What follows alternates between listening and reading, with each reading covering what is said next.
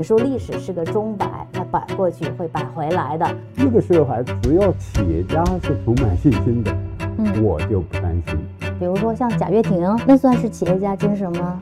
企业家精神呢，类似在整个社会，它是一种变异的力量。企业家没有受财奴，企业家就是伺候人。你伺候的人越多，你的地位就越大。人类历史上一定是笨蛋伺候聪明人，只有到市场经济，聪明人伺候笨蛋。所以，一个成功的商业模式本身就应该包含着社会责任感。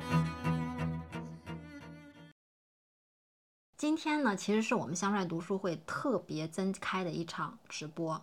那给大家隆重介绍一下，今天这位大咖嘉宾是谁呢？其实是香帅老师重磅邀请的著名经济学家张维迎教授。说起维迎教授啊，大家可能对他印象最深最深的，应该就是他和林毅夫老师的这个观点之争。因为香老师跟这两位老师的关系都特别好，然后我就问香老师说，他们到底在争啥呢？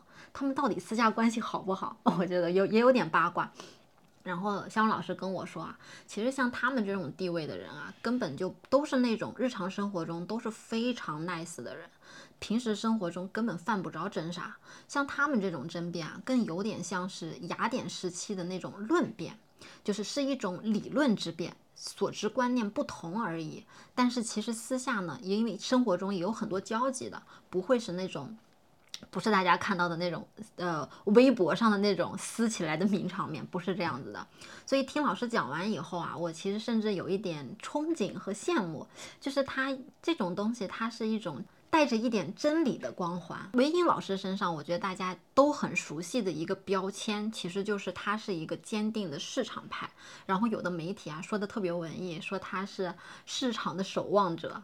他的主张啊是希望说政府能够在建立和维系市场经济运行的抽象规则和法律制度的建设上要有所作为。然后他说，一个法治社会其实意味着政府所有的活动都应该受限于预先制定的法律规则，企业家和个人不会因为政府的机会主义形式而受到伤害。因此啊，法治主要是针对政府，而不是反过来让政府用法律治理社会的。我觉得这句，我觉得这句啊，我自己感觉说的挺深刻。另外呢。保护私有财产权的法律制度是这个社市场经济运行一个必不可少的条件。啊，就大家可能对他的整个观点呢有了一个直观的感受。然后他呢频繁的，他也呢频繁的为这个市场和企业家发声。我也问肖老师，我就说那个为什么韦英老师他这个观点坚持的就是如此坚持执着，他就没有动摇过吗？那个肖老师跟我是这么说的，他说因为像韦英老师教授这种一九五九年的这种生人，因为他们从那儿走过来，所以他们太知道计划经济的弊端和危害了。他之所以如此的奔走相告，是因为他害怕时代倒退。就是并不一定说他认为这个观点、这个理论就一就是纯洁的、纯粹的，一点问题没有。但是他太害怕走向另一个极端了。然后他在二零二二年的时候啊，写了一本书，叫做《重新理解企业家精神》。说实话呢，我其实没读完啊，我读书挺慢的，我只看了一部分。但看完以后的感受啊，就是尤其是结合当下整个环境，就会觉得读这本书，就不管是你的感受上以及理解层面，都对于企业家这个身份以及他们在社会中的作用和角色都更深刻了。甚至让我一度回想起去年吴晓波老师在这个年度演讲上说的一句振聋发聩的话，他说：“就别再折腾企业家了。”其实要说香帅老师和文英老师是怎么认识的，他其实要追溯到香帅老师还在北京大北京大学光华管理学院当副教授的时候，因为其实香帅老师刚回国的时候，最初进入学校高校就是文英老师给引进去的，所以对于香帅老师来说呢，文英老师一直是他的引路人，相彼此之间呢是一他对文英老师也一直觉得是有很强的知遇之恩，一直都很感谢。啊，然后我觉得今天这场直播很有意思的呢，就是他们是他们其实是两代经济学家，因为年龄不同，然后整个成长的环境、时代环境也不同，再加上他们经受的这个金融的训练也不同，所以之间呢是既传承又差异。所以我是真的还蛮期待今晚他们的对谈会有一些什么样的小火花的。去年的时候我还发过一条朋友圈，韦英老师当年跟我说历史是个钟摆，当时我心里特别的苦闷，特别的郁闷，就是在想着这个历史的钟摆摆来摆去，这颗心到底要怎么荡漾？对，然后呢，所以今天呢，就是有机会跟魏英老师来到我们的现场，所以一说我们谈什么？一谈就是韦英老师已经讲了三十年的企业家精神，那我就觉得放在今天这么一个当下特别迷茫的迷茫的一个时刻，谈这个精神就特别特别特别的重要。所以呢，首先是特别特别的开心啊，能够邀请到我的，这是真的是把我带回国的领路人，学术上的领路人，也是我的领导，当然也是我特别尊敬的一个长辈，因为作为一个。经济学的学生，金融学的教授，这十多年我经历了鲜花着锦、烈火烹油的一个时刻，但是我看到了商业模式的繁荣，但是呢，这两年确实感到心里有一点有一点迷茫，对，所以呢，我也就话不多说，我就直截了当的，我想这个当下特别想听一个对企业家精神坚持了三十年的人来聊一聊，您觉得当下？还需要企业家精神吗？真正的企业家精神到底是什么？哦，首先，呃，我我要感谢你啊，邀请。其实我已经好久没见你了，有段是没见了，而且因为特别是我离开光华之后，呃，我后来听说你做了这么大的事，金融课啊，受到这么多人的欢迎，我就真的呃非常有意思的啊。那企业家精神呢，他就是说，呃，可以说无中生有。他为什么能无中生有？就是有一些想法，有一些想象力。企业家呢是那样一种人，他不满足现状，他想改变现状，啊，然后使这种的改变得有客户，就是其实是服务于客户、服务于社会的。所以，这个企业家在任何社会，我认为他都是一种呃创造性的力量。那回到我们当下，我觉得特别需要啊。那么这个需要呢，当然最重要是我们，好比说你人要找工作，嗯，工作机会是企业家创造出来，嗯哼，啊，那没有企业家的情况下，那么当然传统你，那你工作就很少。好比说我们在文化革命，好两千多万年轻人送到农村去了，那为什么没工作，没人传统工作啊？那么现在我们看到这些大学生啊，找工作都非常的难啊。另外我们整体的经济，无论是财政啊，都遇到好多。那这种我就说。一个社会只要企业家是充满信心的，我就不担心，因为企业家这个创造力，也就是人类的创造力，他可以做出我们好多想象不出的事。就好比说，哎，从我们呃，好比说罗胖创造这个得到这件事来讲，那你你首先就说他给好多人是提供了工作机会的啊，包括我们在这的摄影师啊、编辑啊。就是一种工作机会，那这种工作机会哪来的？它最终是因为你做的这件事，使得好多人受益啊。好比你的课程，所以我听说有三四十万人，哦哦，让我好 这个嫉妒啊！我我一辈子也教不了这么多人啊啊。那么但是呢，哎，我就是说，他给社会就是价值的东西，又给好多人带来工作、带来收入啊。那我觉得，所以说单下来讲，特别需要需要需要强调企业家精神。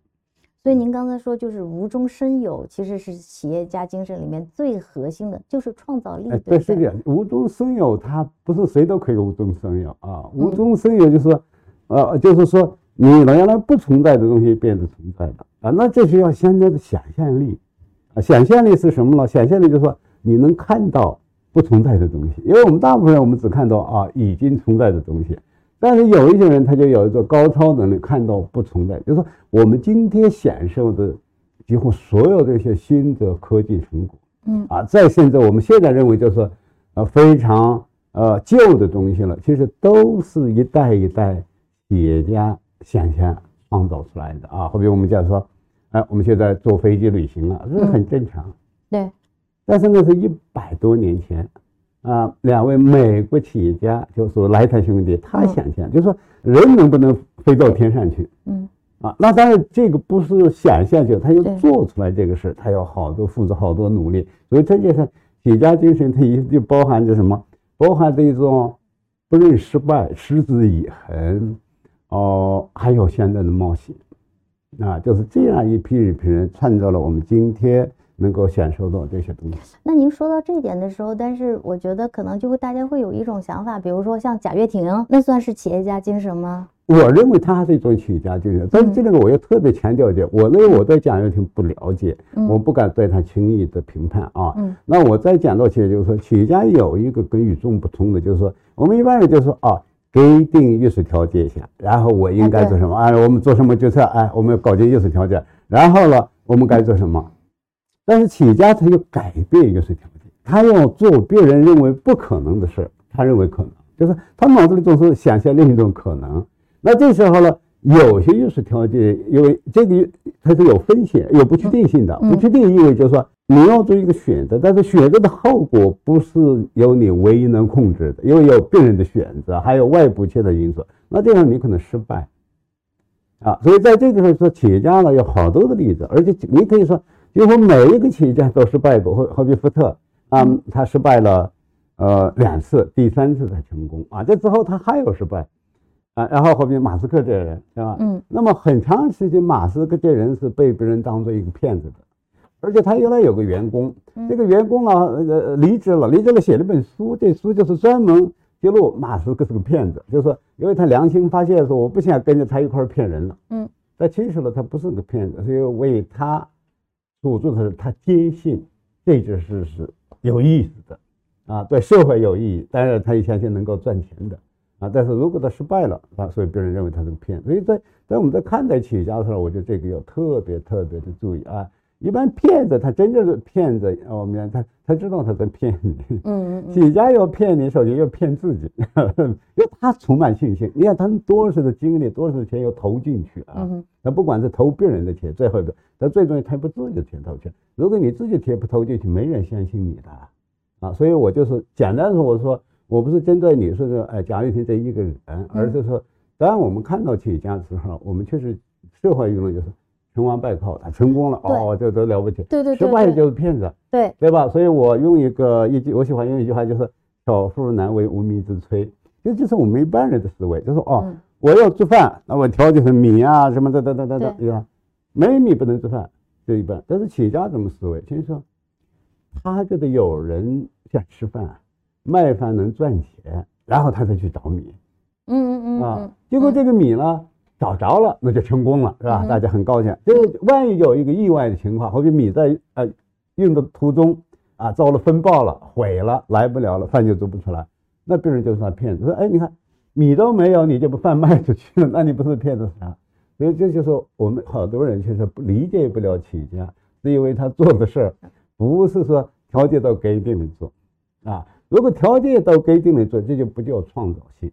创造性一定是你要创造条件再去做，你不，大部分认为不可能是别的可能。张老师，那你这个对整个我们经济学的这个也是很大的挑战，对吧？你看，我们从微观经济学一开始学的就是在约束条件底下来求最优嘛。但是对你来讲，就企业家精神就是要去突破这个约束条件。你说这很，就是说，是不是？我们可以这么讲，打一个比方，就是说。呃，有一部分你看吧，人呢，它是遗传啊，就我们只说是人遗传，嗯、但是生物能够进化，它是有变异。企业家精神呢，类似在整个社会，它是就是说变异的力量，它不是遗传的力量啊。嗯嗯。你说的我们经济学讲的这些，我认为是就像遗传一样，就是它正常的重复循环的这种生活，我每天干什么，那差不多。嗯嗯嗯、那这个呢？你要维可以维系，但是它不是不是进步，进步。哎，对，嗯、就是说这个呢，我认为呃。可以属于管理，啊，它管理的问题就是说，我们比方说，哎，给定是叫求解，但是我们经济学确实在解释企业家行为方完全失败的，是不可能的，啊，是因为我们的意见上假设实际上就是不断在生活中不断重复的。你看，我们假定消费者的偏好给定啊，对你知道资源给定、要素给定、技术给定，然后说我再算，啊，所以你看，当我们是一个呃管理决策的时候，我们总是讲究唯一正确的答案的。对但是企业家是没有唯一正确答案的，明白吗？而且不仅没有维持正确答案，你看你都可能理解不了啊。嗯。多数人是错的。啊，这个就像啊，就是说决定这个社会发展的，它就是少数人的那种创造力，多数人不认同的东西。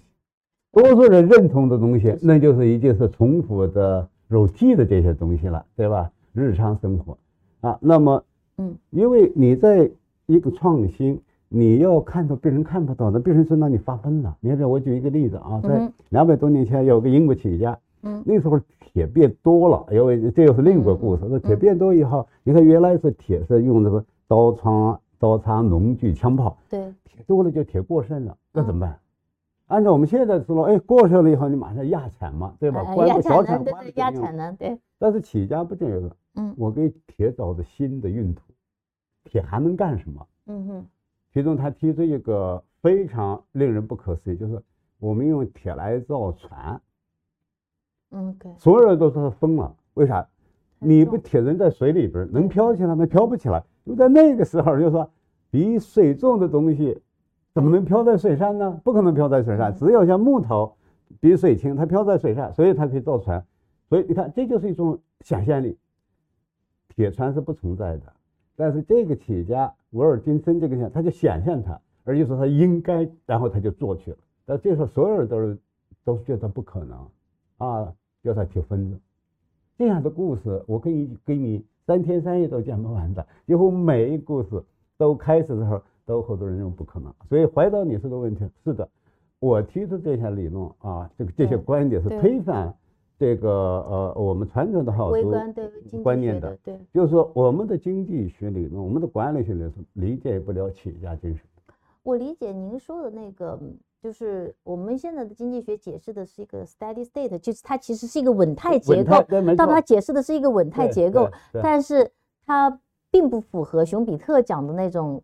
颠覆式创新就是，其实我觉得在您的那个里的框架理论底下，其实，在企业家精神它必然包含着一定的破坏性。是的，他其实就是说，企业家做的就是他要打破常规。嗯，只要你在重复做事，他就不是企业家精神。嗯哼，他就不是企业家的事啊。我再给你举一个例子，让你区分这个，就好比说，你知道哥伦布的鸡蛋，对吧？嗯，就说哥伦布啊，他去了所谓发现了新大陆嘛，美洲。但是他脑子里以为那是印度啊，这是另一个故事。但是他发现新大陆以后回到西班牙，西班牙国王王后对他特别友好，给他好多头衔啊，贵族头衔、海军大将，那就引起了其他西班牙贵族的不满。嗯，为什么不满？他说：“你看，我们祖宗一代一代人杀人，杀了多少人才熬到一个贵族，对吧？”是。然后你呢去了一个地方，坐船去了以后，就回来就变成个贵族。嗯，那那那个地方，上帝创造出来都在那儿，谁都可以发现，你有啥了不起？那有一次了，那个在吃饭嘛，一个圆桌上，然后那个哥伦布呢就拿出一个拿起一个鸡蛋啊，说：“好吧，那个呃各位啊，你们谁能把这个鸡蛋立起来，就立在这桌子上。”嗯嗯，然后给了这个规则，转了一圈，谁都立不起来。结果最后一个回到他是说好，军人说我们立不起来，你先你给我立起来。一般那个哥伦布一拿以后，拿这个鸡蛋在这个桌子上嘣的一磕，不是磕破一头，它就立起来了。嗯嗯，这就是企业家精神。所以说你用别人没想到的方式做了一件事，做成了，然后之后人说哦，说那我也坏了，我也可以立起来，再可那就不是企业家精神，明白吗？啊，所以说任何一东西，你单变得，大家都可以重复了。那您说，觉得我们过去这三十三四十年，从改革开放到今天市场经济走到这个样子，你觉得这中间，就很多人都觉得它就是只不过是给经济松了绑，但实际上按照您的理论来讲，过去这三其实是充满了这种破坏式创新的。呃，但是我们像中国，我我想整体我们从人类这各个国家的比较来讲，我们的创新性本身是比较小的。我们实际上更多是利用别人已有的成就，嗯嗯啊，然后做啊，我叫它主要还是套利行为主。啊，套利就是，但但是一种能力，套利就是说你能发现别人一般人没发现的机会，嗯。啊，另外你要冒很大的险。同时呢，在我们过去几十年，我认为我们企业家。在做这种体制创新方面做了好多的贡献，我觉得他突破原来的规矩。啊你比如原来说，呃，私人企业不能做，嗯，那怎么办了？哎，他想办法戴个红帽子，对不对啊？但有些红帽子最后成功的摘了，它变成私有企业；有些没摘，或者摘的时候有好多矛盾，这是我们体制带来的。就是企业家他总是我们就是说一定是我刚才就人口当中最不安分的那部分人，最爱折腾的那些人，最想自己找麻烦的那批人。张老师，其实你也是很有企业家精神，对不对？就是其实 EMBA 大家可能不知道，EMBA 这个事儿就是张老师给干起来的。当时您做了什么破坏式的创新没有？哦，你可以这样想，但是我 我这个东西我我也没那么了不起，就是因为嗯。EMB 在美国已经有了，嗯对吧？欧洲已经有了，但是中国是没有。嗯。啊，特别是中国我们这个国立的这些大学它是没有的，没有这我们有 MBA 没有 MBA 呢，大家比较年轻嘛，EMBA 就说，我当时想的是中国有这么多的企业家嗯没有受过一些呃，好比说管理的教育。嗯。啊，那么你让他们都 MBA 就是年轻的那些东西也不一样。嗯。所以嗯我觉得 EIB 首先市场有这个需要。啊，嗯这次发现这个市场倒也也不是太难，我认为只要动动脑子。但是呢，但是它是不合规的，从教育部从那个学位办来讲就是不合规的。不合规的啊 这个那不合，规的话的一般人呢就是不会去做的，因为我们不能合规。但是我有一个理念，其实我觉得好多企有企业家精神都有个这么想，就是说嗯他是做他认为有价值的事儿，正确的事儿。如果他不合规，我们就怎么让它变得合规？合规，嗯这也是我刚才说的，就是说改变约束条件啊。那我在一开始做这时候，确实也冒着冒着很大险。其实我记嗯得当时我们做了以后，我们发了一个证书嘛，就是以嗯光华管理学院我我们签名的证书。嗯。啊。然后呢，有一个学员就找到教育部要认证。嗯。那教育部马上就是变成大事了，说这这家伙胆子太大了，对不对？嗯。然后就找我，嗯。他找我麻烦。啊。嗯。但是我我当时我就帮他更开玩笑，我说嗯你看嗯，你们手机，我告诉你们这件事是对的，不合规你们应该让它合规，这是你们的问题啊啊嗯。然后我还用了一个比喻，我说你看，就像五星红旗已经在天安门升起来了。嗯哼他们要处理我啊！他说你再把江姐杀了啊，你看嗯这后果很严重，会对吧？不过他们很好，就那时候这些官员啊，嗯也有一种感谢的精神，所以呢，他就说那你好吧，你写一报告，然后我就给他们写报告，写报告，哎，最后基本就在我的报告的基础上，批准了创办 EMBA 学位啊。所以你们看，就是嗯张老师他等于你是破坏了一个约束条件，但是现在造就了一个巨大的市场啊！你像多少人生活在 EMBA 这个市场上，商学院都是基本上像您知道呀，商学院基本上就靠这个靠这个活着。我我我觉得你这个说的不商学，就是我我不喜欢那么说，靠这个活着 啊。就是不能因为为了你活才做这件事，关键就是由于 EMB 的创办以后，嗯给整个中国企业家素质的提升，嗯给企业家素质的提升带来这个价值。那么这个价值使得中国企业你看跟国际接轨更容易了，所以我们嗯后来就出现了有那么多的国际上有一定竞争力的企业，这这个我们对 EMB 的这个项目贡献很大很大的啊。嗯嗯呃，所以我也觉得跟这个不是说因为筛选，如果作为筛选饭碗，我们可以不做这件事。嗯，企业家做事其实这是个一般原则。对，你为你给自己自己提供饭碗、员工饭碗，这都不这这这都不是最重要，最就是嗯你给客户创造了价值。啊，企业家了，所以我在母转就你是需要，那你心里需要一个很具象的客户的对象吗不？那那就每个企业家做的不一样。OK 但是这是一般的道理，我就是，企业家是干啥的？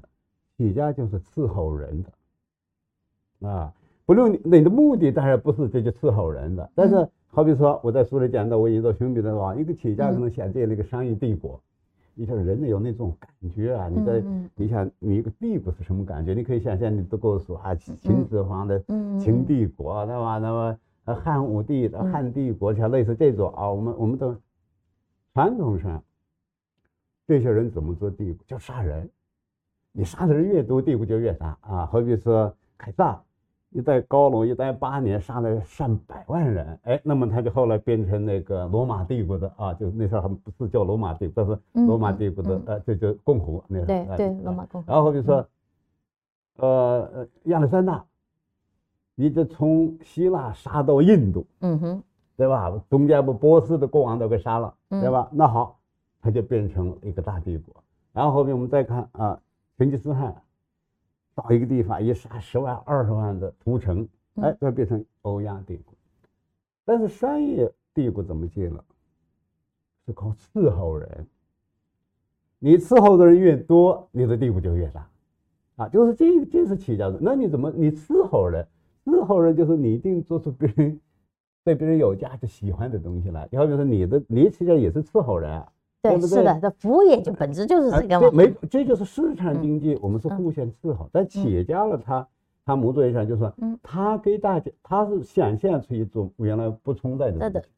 不存在的服务的模式，对，不同。原来大家不知道就说，所以哦，我有句话叫，就是这个世世界，并非注定如此啊。就是说，我们今天这个世界是是是一些人想象出来、创造出来啊。这里最重要，我认为就是企业家，那就包括我们今天能坐在这儿，对，并不是历史注定了啊。像算命先生啊，他事先知道，在二零二三年五月十四号晚上八点啊。啊，有一个叫香穗的，一个叫张伟印的坐在那儿对话，没有的事啊。对，我们之所以能坐在这里边，有好多的这种传说。你还没这样讲啊？嗯，就是你，如果我们在光华当时不创办银行边，嗯，啊，做某种事我们也不可能招你，对不对？因为没钱，我也没那么贵，对吧？然后或者说，如果这个罗帕尔他没有那个想象力，嗯，不创造这样一个平台。那也没你的这机会，对不对？对的。那我们就今天不可能在这，所以一定记住，这个世界是我们的想象力创造出来的，而企业家就是我们人口当中最具想象力、最具创造力的那些人。其实就是现在，我觉得是这样啊。就我张老师刚才确实触动我了，就是现在我们大家都说我们是个网络型的社会吧，就像一个网状的结构。其实企业家就特别像那个网络中的节点，对吧？那种枢纽节点，牵一发动全身这种。然后他把这个枢纽节点，因为那个枢纽节点是他这么想出来、长出来的，不是就像您说的突变。您可以理解。所以如果一个社会，这个瓦就像一个。蜘蛛织网一样，它是会织出来的，嗯，对，啊，对对对，它会织出来。已经有一个瓦，我们是飞在这个。所以就是就是张老师，我觉得他的给我们的感觉就是说，如果这个社会的企业家精神特别足的话，就会有更多的蜘蛛，会有更多的枢纽节点出现，然后这个网络就会扩大，就会越来越变成一个复杂生态，对，然后就创造更多机会。对，就是这个创，我们的人类都是有创造力的，但创造力有时候可以用到破坏力。啊，这是非常重要。就是我们人类历史上大量的世界里边，嗯，本来有创造力的人，嗯，变成破坏力。嗯，最典型的破坏力，我刚才叫做征服打仗。对，只有市场经济下，它使得你这个想象力、创造力变成一个真正的为社会、为普通人带来好处的这样一种力量。啊，我还有一句话，你看，嗯，市场经济就是聪明人伺候笨蛋，对吧？人类历史上，一定是笨蛋伺候聪明人，对吧？对对对对，等级社会是的，等级社会是是的啊。只有到市场经济，聪明人伺候笨蛋。你比如说，特斯拉、马斯克，这聪明吧？嗯。原来的乔布斯聪明吧？那比我们都聪明不知道多少倍。嗯。但是他就是伺候我们。哎，你看，你买一辆好比这个特斯拉的车一出问题，那他就是紧张，对吧？嗯哼。啊，所以这就是市场经济的特点。这样就是说。他不，我刚才就说，人类就是创造力啊，真正发挥于造福于人类，而且要特别想着，你要要你要注意理解我刚才说的造福于普通人，为啥呢？你建立一个商业帝国，你服务的伺候的人越多，越多才能有大部分人就是普通人啊。你比如我给你呃举一个例子啊，你说。你你这，所以您说伺候这个事儿，其实伺候越多人，他不就是所谓的商业模式吗？就是你想出来那个方法能够，对，是是是这样，但是它是需要你这个想象力啊。我再给你举个例子啊，你知道汽车是哪国人发明的，对吧？嗯哼，德国。对，汽车哪国人设计的？还是德国吧，最开始不是。就现在的汽车是法国人设计的。OK，嗯。所以这个法国人的名字叫拉马斯，是吧？他啊，然后到一九零四年的时候，嗯，法国是汽车的最大生产国，really，嗯，然后之后呢，就美国就慢慢的越越超过他。嗯，为什么美国能超过嗯法国？一个重要的原因就是美国有个企业家，这你就知道了，叫亨利·福特。那亨利·福特做了什么呢？嗯，因为传统上大家认为汽车呢就是富人用的啊，贵族用的。亨利·福特说。汽车应该是每个普通人都能用得起，每个普通人都能买得起。那么贵车，普通人当然买不起。那好，他要做什么？把成本降下来，这要大家标准化零部件，嗯嗯嗯，这个自动组装线，成本就要两千美元降到两百美元。嗯，然后他们的工人在工资一提高，一个工人两三个月工资就可以买一辆车了。他的工人一买了，那么周围的呃邻居的，哎，你看人家有车，咱咋没车？就攀比。所以我就问你，到一九三零年的时候。美国家庭汽车的拥有量，就是一百个家庭有多少个家庭有汽车？你猜一下，知道吗？三零年的时候应该已经比较高了吧？多少？应该百分之十几有吗？百分之六十。三零年就百分之六十，就那不就是二十来年的时间？是啊，这就是福特创造的啊！福特之所以能够啊，福特之所以。你明白，就是说这个大众市场就是福特的想象力创造出来的。我再给你重复一下：一九三零年，嗯，美国百分之六十的家庭有汽车；一九九九年，我们中国一千个家庭三个家庭有汽车。明白了？明白了。所以这就是企业家。所以你能服务的人越多。你的地位就越大，当然你赚钱。我把您往往前面 push 一步，我觉得您这舌头底下压着一些话，其实就是刚才我们讲到企业家精神，它本质上带着一个破坏。但是你刚才举的是像亚历山大他们这样的例子，其实按照你前面一部分的定义的话，这些人也是具有那种企业家精神，是不是？也是具有企业家精神，但是你把他们和我们就开始举个例子吧，马斯克，对，马斯克这样的人。按照，哦，我我就是你我可以我理解你的意思。我刚才其实就是说，呃，你这个这种企业家就是人不安分现状啊，对对对对对，折腾这种，对对对，他是也是有破坏力的，对不对？嗯，他一在某种体制下它就偏破坏力，另一种体制变成创造力。呃，什么体制下变成创造力？市场经济的体制下。所以呢，一般我们讲的企业家就是指的这样一些人。啊，但是如果我们抽象的谈一个企业家精神的话，嗯，那我们谈你像政治家也得有企业家精神，对吧？就类似这样。但是他在使用了，在社会的后果是，我认为是不对称的啊。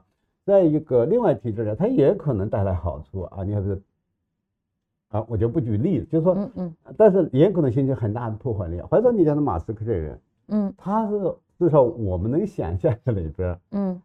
人类当中真的最就是从各代历史来看，是少数具最具有想象力、最具有创造力，对，也具有最也最具有破坏力的人，野心勃勃。对，但是呢，因为他在做企业，你不要担心他的破坏力，或者说他呢只能给我们做好事，干不了太多的坏事啊。我不是他一点坏事都干不了，他要干也能干一点，但是干不了多少。为什么呢？市场是一个不断的纠错机制。嗯哼。好比他生产汽车，如果他汽车做的不好了，那别人呢不买了，他就破产了。破产他就亏哭鼻子去吧，对吧？他还能干啥？或者说他有一个雄心，呃，而且他觉得很高尚，说我要为人类啊寻找一个新的生存空间。若干年以后，也许地球不适合人类住了，我要让人类好比是到火星上去。嗯，他不是这么做梦，他是真在这么做。他搞这个 Space X 啊，他就有这个想法。因为这个想法，他也许历史证明啊，这是太了不起了做的啊，但也许呢有可能是灾难。但现在呢，在市场经济下做这个东西，你不要太担心。我们可以设想一下，比如他卖票啊，一百万一张票，然后有二十个人买了，是第一船把，二零二五年或者二零二八年要送上去，结果这个这个飞船啊到空中以后爆炸了，那这些人肯定都死了。那那就是一个悲剧了，但是你就不要再担，就是一旦这爆炸以后，他只好第二船啊，嗯，若干你就启动不了，甚至他活的时候就启动不了。原来买了票的人呢，就有退票，然后呢，就是你不给他退钱，说我不退钱我也不去了，不去了，对，那个就二十个人。嗯，但如果马斯这个人呢，嗯，他是王政治的，你像他美国总统，那那就可能危险了，是他要让把我们呃全国人民送到火星上去。对吧？那就一船一船的可能，最后呢就牺牲的啊，不是二十个人，而是二百万的。哦，我我觉得这个这个观点对我真的比较醍醐灌顶啊，就是因为我们都知道，就是讲这个，只要讲起来精神，我们就会讲到颠覆式、破坏破坏式的创新。所以原来大家总是担心，呃，企业家是不是在对社会也会有破坏？但是其实今天张老师说，因为市场本自然的天然的纠错机制，它的破坏力度一定会控制在一个可控的。范围之内，对，所以呢，就是其实您更想讲的是，一个社会如果一个市场经济的这个容量池子越大，这个市场的企业家精神就能够更好的为社会的普通人创造价值，正向的价值。是的，就是市场，它就企业家，我刚才就是说，它它本身一定是，你就是你服务的人越多，伺候的人越多，你做的越伟大，赚钱越多，就是从赚钱的角度来讲，嗯，也是这样的啊。那另外，你刚才讲就是说，呃，我再重复一下，就是说，我现在甚至说，我们过去讲说市场经济啊，就是你也是经济什么的，就是让资源达到最优配置，然后就这一种给定资源，我认为这都是错的，其实不是最重要。嗯，市场经济真正最重要就是我刚才讲的，就是让人类当中那种最具想象力、最具创造力、最有冒险精神、最新兴勃勃甚至野心勃勃的人。他们只能干好事，不能干坏事，啊！而且他必须干好事。你要做企业家，对吧？你所有的叫抑制了你的竞争创造力。但是他干不了坏事，是因为市场是一个自我纠错机制。因为我们人类其实很愚蠢，我们每个人都会再聪明的人也会犯错误。嗯哼。所以呢，我们人类害怕的不是犯错误，害怕是没有纠错机制，害怕的是犯致命性的错误。啊，那市场经济了，可以避免这个，就是说，你为啥你犯错误了，你自己首先必须承认。如果你知道了，承认错误；如果你不知道，你不愿承认错误，人都是爱面子嘛，谁都不愿意说我错了。就像你买那东西本来后悔了，你哎呀挺好挺好，为啥了？害怕你的朋友同学说你说你怎么审美观不好，对吧？嗯，是不是有这个故事，对吧？啊，那么人都就是人性啊，在市场经济好，好，你爱面子不承认错误，别人就把你的错误给挑出来。因为对企业家来讲，他发现别的企业家的错误就是赚钱的好机会。嗯，所以他们在互相揭发错误，啊，所以呢，任何人的错误都不可能导致太大的后果、太大的灾难。这就是就是说，也这一下就是说，市场经济我就是克服了我们人性本身避免不了的这些弱点，而是我们的人性当中最光辉灿烂的那样一种东西——聪明才智得到最好的发挥。但张老师，我想问一下，那对于普通人来说呢？要我只是一个企业的一个管理者，或者说，我就是一个普通的员工的话，我我没有去这种当创业企业家，或者我是个公务员，那这种企业家精神对我来讲还那么重要吗？呃，大部分人啊，就是我我可以就说，你严格的讲，就是说每个人身上都有一点点企业家精神，也就是说你身上也有点企业家精神。为啥？当时你我离开学校啊。那个也是，那个多少人梦寐以求就是北大，对吧？哎，但是你要，呃，这个呃不离开北大，对不对啊？啊，像我都可能下不了这决心。那么这就是企业家，但是呢，他是有一个差距的。就我打个比方，就类似唱歌，嗯，谁都会唱歌，OK。但是呢，能靠唱歌养活自己的人是少数人，明白吗？明白。能靠唱歌养活自己的人，那就是歌唱家，啊，你就看。人家歌唱家是靠唱歌赚钱，你呢靠出钱才能唱歌。你去卡拉 OK，这是不一样的。所以我们人口当中，大部分人是没有办法成为企业家的啊。但是呢，从宏观上就是那么多少人成为企业家，他与这个体制环境有关，这我不讲了啊。微观上就是说，我们大部分人就是按部就班的做事。或者我记得你看，包括我们的 IBA 或者大学毕业生去当一个这一经理人。嗯嗯啊，注意这一经理人和企业家是两个物种。哎，我这边特别想问问您，就是你觉得职业经理人和这种企业家中间差异到底在哪里？非常大，非常大。你看我刚才其实我就说，我们一般学的那种理论就适合这一经理人，还是说对呀，对呀，我们对对对啊，报告，嗯，对吧？这一经理人啊，然后说循序。哦，那你美国现在大部分成功的也都是职业经理人，是这样的啊。所以这是就是说，美国甚至研究过这样一个做过这样一个研究，发现这一经理人比那个企业家更在乎金钱。嗯，啊，他说更在乎我赚多少钱，对不对？而企业家他更在乎成功本身，啊，或者我是不是做的比别人好，嗯啊。那么如果一个企业里边儿，换个说，如果这个企业里边儿就特别有这企业家精神的这个这一型的人，他就特别难受，你知道吗？他最嗯后就会离开。老板或者老板把他炒掉了。你看我在书里啊，嗯举一个例子，就像 Home Depot 的，嗯他一个就一个这一型的人在圣地亚哥吧，一个嗯店的一个总经理啊，嗯老跟他的老板提我们应该这样做那样做，嗯嗯很死老板，老板就把他炒鱿鱼了。那老板炒鱿鱼说，你看我告诉你个想法你不同意，那我自己做。他就用这个词，两三年就上市了，就 Home Depot 就是，Home Depot 界我知道，对对对，我们那时候在读书的时候经常用宝是吧？对对我不知道中文名叫 Home Depot 的，反正我们那时候家里啥玩意儿都在那买那个。被啊炒鱿鱼以后自己做起来。OK，啊，对，就是一般来讲，你有企业家精神的人在企业里边儿也难受，所以我在书里边有一个标题，就是企业家不是个好员工，啊，企业家一定不是好不一员工。定不是好员工嗯。啊，至少你不可能长期是个好员工。就像我们生活中也看，就是嗯。有些人呢，他就当适合当一把手的料，嗯。当他副手他难受，当不了个好副手，而有些人天生就是当副手的料，知道吗？你让他当一把手，他就当不了，所以这是两两类不一样。当然，这个界限也不是绝对的，因为人嗯。有一个学习的过过程。但是你必须认识到这一点，就是说我们今天教的那些课堂来教的，主要是这一型的人的对，怎么职业经理者做决策。对对对，啊，这些决策了好多最后被机器就可以取代。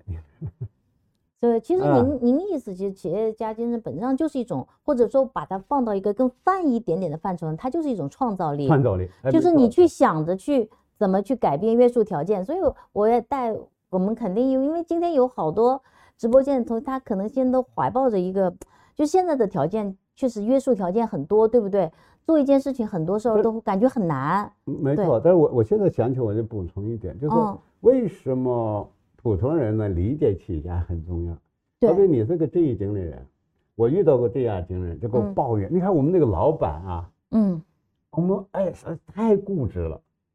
嗯，我说如果他不固执，他就不是老板，那倒也对。对吧？嗯所以就你就说，当你这一经的人理解企业家的话，你就会理解说，我该给他提建议是提建议，但是最后他来拍板决定的事儿，我不能抱怨，啊，我不能说因为老板没听我的意见啊，然后就好像他有多少问题，老板就是我，我只是企业家，对吧？嗯嗯啊，他会呃，就是呃听一下你的意见，但是不是等于一定要接受你的意见。嗯嗯啊，这个非常重要，但好多人不理解这一点，然后好多人啊，你看你这个，你你这个管理不科学啊，我们老板没上过多少书，没读书，对于那个关系还真不大。我特别想强调一点啊，嗯嗯我刚才呃，你看我们从现实观察来看，嗯大量的优秀的企业家嗯读书的时候学习成绩并不好，还有还是辍学的，对吧？嗯，对，还是对辍学的啊！你这小学我们就是，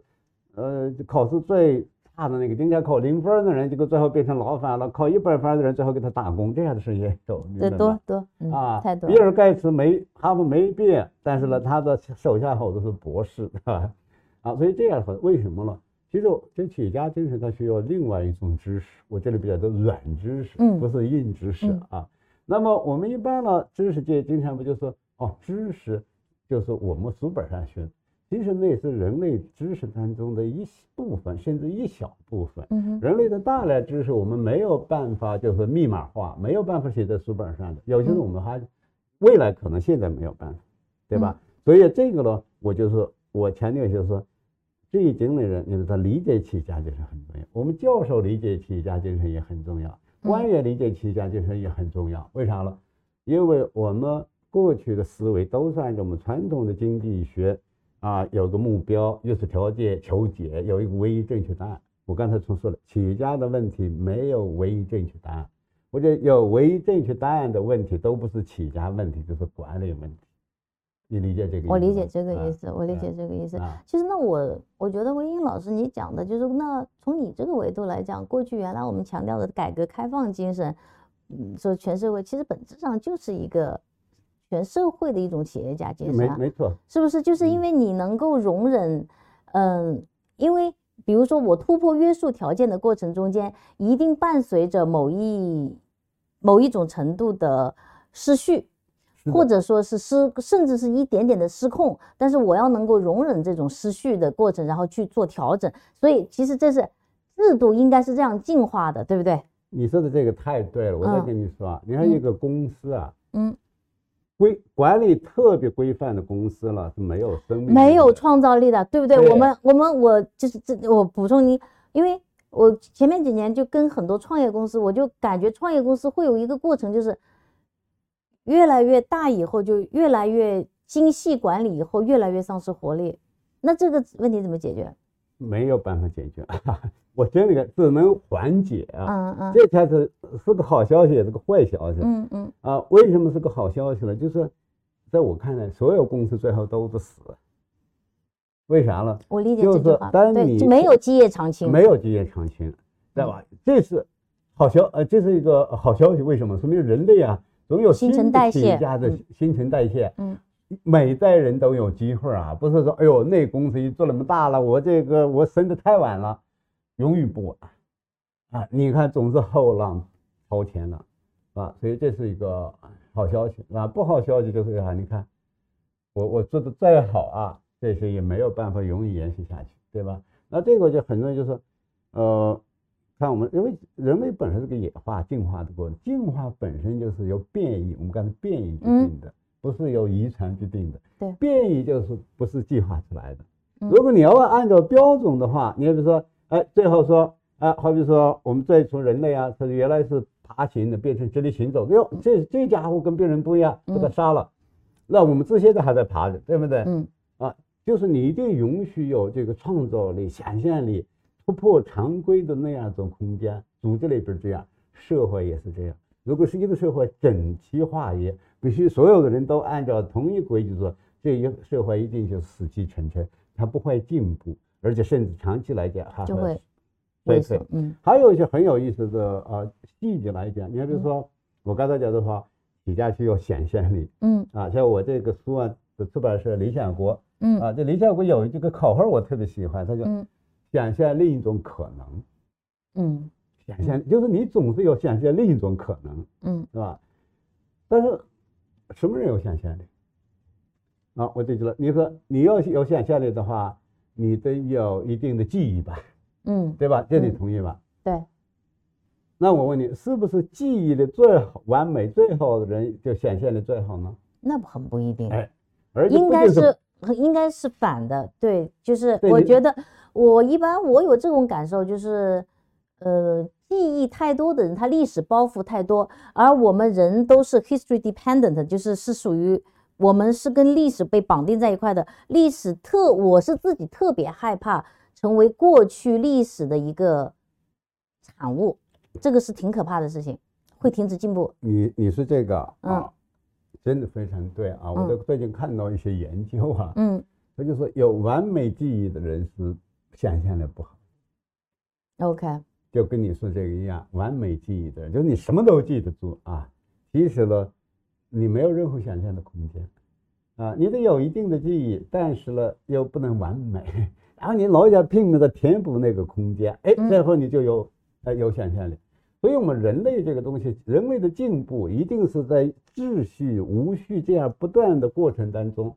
你所谓的无序是根据你原来的原来的秩序，对对吧对？嗯啊，那么你从大的历史来看，你看每一个时候一新的东西出来，都是破坏原来的秩序，啊，你你你好比说啊，我刚才举到那个原来人家都是用木头造船，你怎么搞了一个用铁来造船？那不是秩序就破坏了？嗯啊那原来的人家都是用这个，好比是这个呃这个呃真空管造计算机了，结果你闹出来一个晶体管什么 chips 是吧？那也破坏秩序，每一个都是破坏秩序啊。所以我们人类呢，你在体制上必须允许有破坏秩序的这种可能性存在，它才有进步的可能性。那我觉得就是我们现在就你对大环境你很难，我觉得从个体啊或者个体企业的角度来讲，你在大环境上你是 price taker 嘛，就是你是时代的承受者，你不可能。但是我觉得起码可以从个体和机构的角度来看，机构内是完全可以鼓励这种企业家精神的，对不对？是的，就是就是这个我们就是说，我觉得开始我觉得罗胖，我们我们吃饭的时候，我觉得罗胖讲了一个点，我觉得是特别重要的。他说您特别牛的一点，这本书里面，你是把企业家精神和企业家这个物种把它拆离开来了，用一个第三方的一个视角去看企业家精神，就是企业家精神这个事情，它可以作为一种价值观存在，而可以。它可以有流动性啊，就是比如说，不是说只有一个企业家才有企业家精神，一个组织内部你完全可以，比如要是一个学校应该有鼓励企业家精神，他就会容许像我这样的黑羊存在。这个就比较难嘛，就是有一部分你要企业进来做像我，其实是有很大的难度。是为啥呢？我再给你说一个观点啊，嗯，这个有企业家精神的人，他一般不喜欢自己的员工有企业家精神。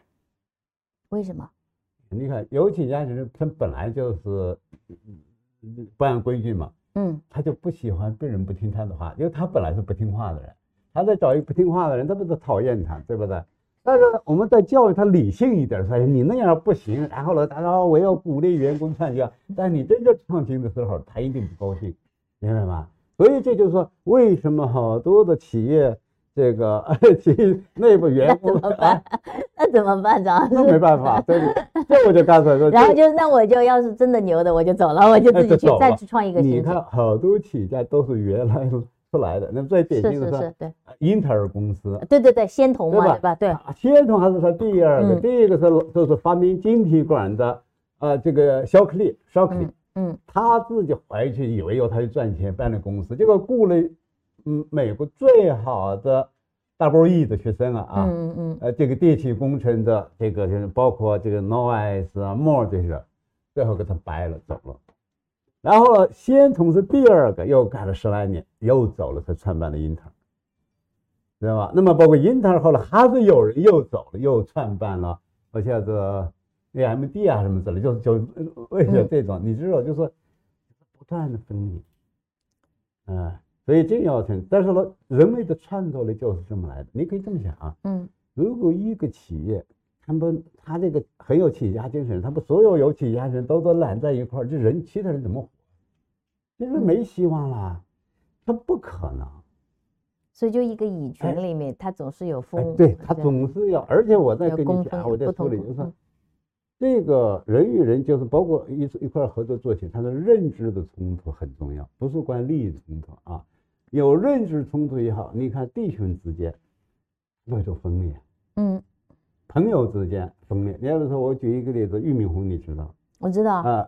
新东方是三个同学创办的，是是是，这个都跟您很熟。对，俞敏洪、徐小平，嗯，还有那个那个啊，呃呃呃，那个俞敏洪、徐小平，还有那个呃啊，王强，啊啊，王强，对，嗯，多好的三个创意者，嗯，最后也得分裂，为啥？认知不一样啊，认知不一样，啥叫认知不一样呢？我给你举一个例子，就是说，好比两口子啊，收入不是像你这么很高的一般人的话，就是哎，好比女方女的呢要给娘家积极一点，男的呢要给他爸他妈买点东西，这经济有限，俩就吵起来，这叫利益冲突，明白吗？嗯，但是了，两口子买套房子，然后。讨论怎么装修，最后吵架，最后离婚了。嗯，这就是认知冲突，知道吧？就是他没利益冲突，不是说啊，男的要这个进货出怀扣，那个的要从那，女的要那边进口，不是认知，就企业里边好多认知。这就我跟你说，企业家精神是非常个性化的，每个人的想法都不一样。所以就企业内部，它确实是需要管理，那需要管理。你没有对，而且你越成功了，就越需要管理。但是管理越多。企业规模越大，企业家精神就越弱，就是它是一个，呃，你刚才问就为什么没有解啊？我认为是没有解，就是说你难怪，其实所以就是说基业长青呢，我也是其实挺同意您的，我就觉得本质上就是个伪命题。你看全世界现在拿得出手的什么什么千年企业，基本上就什么做个寿司啊这种，对吧？就是这么几个非常 有限的例子，对对对对对。你像就就像我们人一样，我们都想活得长寿嘛，但是总要死的，就是这样。其实工作上就是这样，法人就这么来的。对，你就对你就是不呃，对，你是法人就是可以就是对对可以延续寿命，嗯对，对吧？你不管你怎么的多么锻炼啊、减肥啊、营养保证，那那也是，而且中间还有时候死的还更早，为啥？你方法不当嘛，对不对？企业也是这样。那您然后我再跟你讲一点，因为我们嗯这个有太多经验。嗯，我们在管理学，包括哈佛的案例，就原来所以就是证明这个企业多么标杆，多么好啊，嗯嗯作为案例让其他哦人学啊，都不行了。对，为什么不行呢？不是他管理不行了，而是他企业家精神就不行了。那为什么企业家精神不行了？就回到我们刚才，他这一个企业越成功以后，它内部的规范化之后，企业家就一致了。你比如说，我举一个简单例子，索尼，索尼最成功的产品是 Walkman 嗯随身听，嗯在七十年代、八十年，Walkman 就像今天拿一个 iPhone 手机一样，你看。嗯但是呢，索尼的有了这个呃，好比是 MP 三啊，就是新的数字音乐之后，他为什么没转过来？不是他没这技术，因为他太迷信他的 Walkman，而且发明 Walkman 的这个人呢，是索尼公司的一个副总，是最有影响力的一个副总啊，谁都不愿得罪他啊，因为你要用一个 MP3 替代，那就是让老头难堪嘛？所以大家都不做这件事，你看最后就不行了，那马上就起来了。嗯，几乎每一种产品，每一个企业最后淘汰，几乎都是这样一个，就是做大以后官僚化了，慢慢就企业家精神就是打破规矩的事就不做了。首先就可能是要去鼓励这个东西产生，但是我觉得可能也很难，对吧？可能也是个宿命，我我我我是呃，这这个时候的，就像我们搞学术一样，我们得鼓励创新，对不对？但是这个人呢，你不管他最有创新力的人，最后走向保守。人家说，爱因斯坦，他不仅提出相对论，而且最他也是量子力学的最早创始人。嗯，但是呢，他就是不承认量子力学。因为他在那个相对论的这个领域，他已经成功，他不能自己反对对自己，对啊，所以我就是刚才既好又坏，对吧？好处就是给下一代人来提供了好的，那这就有好多的含义啊。好比说，嗯我们就说这企业化垄断了，它垄断不了，它怎么垄断啊？因为企业家精神的本质就是竞争，就是超越别人啊！你现在牛气，还有人在背后老想把你给干干掉呢。那我举一个例子，二零一七年的时候，阿里巴巴啊占这个电商市场份额的百分之六十一点七吧，嗯好像嗯。很高，对，是远到了远远二零二二年五年之后，就嗯变成四十二点一了，将近二十个点掉了。为什么？那就是阿里巴巴这么牛气了，还有人敢在嗯嗯造反吗？没有，有啊出现了个拼多多，嗯拼多多在二零一七年占百分之一点八，二零二二年占到百分之十五点五。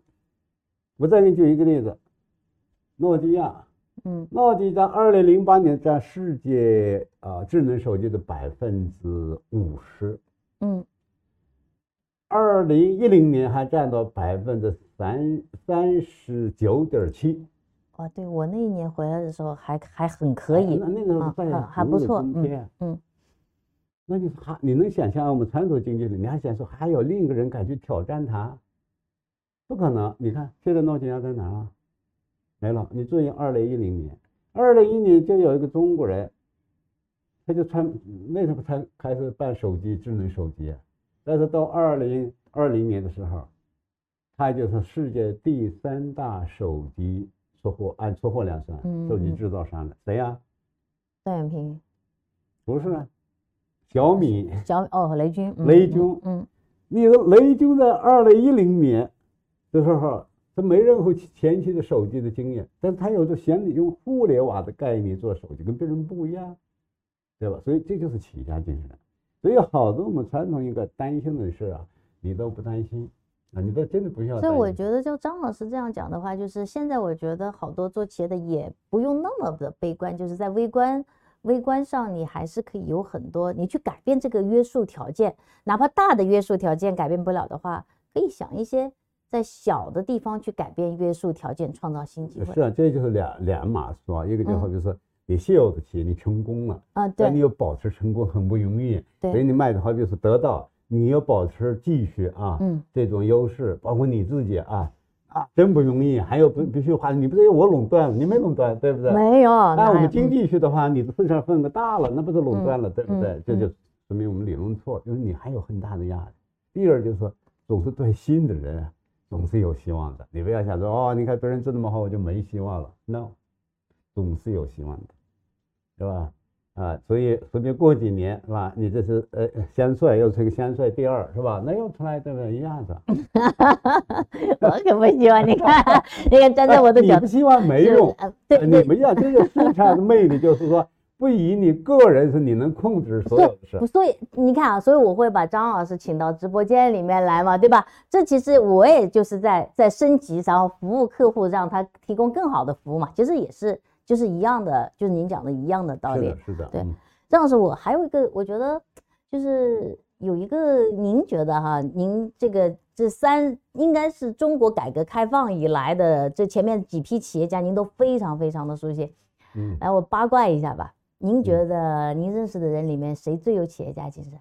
当然很多很多，我确实认识。哦不，不不，咱们不那个不骑墙。不，你比如说，哦，我我不去讲，你比我再觉得啊 啊，你比如说，但是大家都知道啊，嗯有些我是不知道的，我只是嗯有一些知道像嗯柳传志这样的，嗯，马云这样的人，嗯马云那个想象力啊，哎，他也是外星人嗯，外星人。对吧？嗯，啊，你看他的学习成绩并不好，注意啊，他的至少没考上一个正规的大学，但这没关系的，企业家就是我刚才讲的一种知识是超越这个的，啊，然后你比如说我最近嗯。去苏州碰到一个企业家，那是我们北大学电子，嗯。我觉得他做的很有意思，就是说嗯。原来我们的半导体的这个芯所有检测啊这些，嗯嗯它是嗯公司自身的一个啥，嗯。他一开始就像当一个赤脚医生一样。嗯。啊，就是帮助人家个人的，现在办成一个很大的公司，就是他不半导体的这个检测给嗯独立出来，所以这些嗯。大的芯片厂家都去找他，就嗯。类似说一个，就类似说你好比说这个台积电啊，嗯。你像原来这些芯片厂就自己造嘛，最好对对都是你们。设计行，现在造归归我了，嗯现在都检检测归我了。嗯。就像这种人，就是技术方面，我觉得现在我发现越来越多的技术方面比较强。另外，你看我在呃我们新庄课堂的三期系列里面面试，也有给我印象很深。嗯这个他做那个啊，这个这个哎，呃对不起啊，我我我不是做广告，但我还是嗯经常拿着这个耳机，嗯就是这个骨传导耳机，对不对？那嗯他就做了好像十几年，也做得非常大，每年增长得很快。为啥？嗯他就相信一点啊，因为我们原来我不知道你戴什么耳机，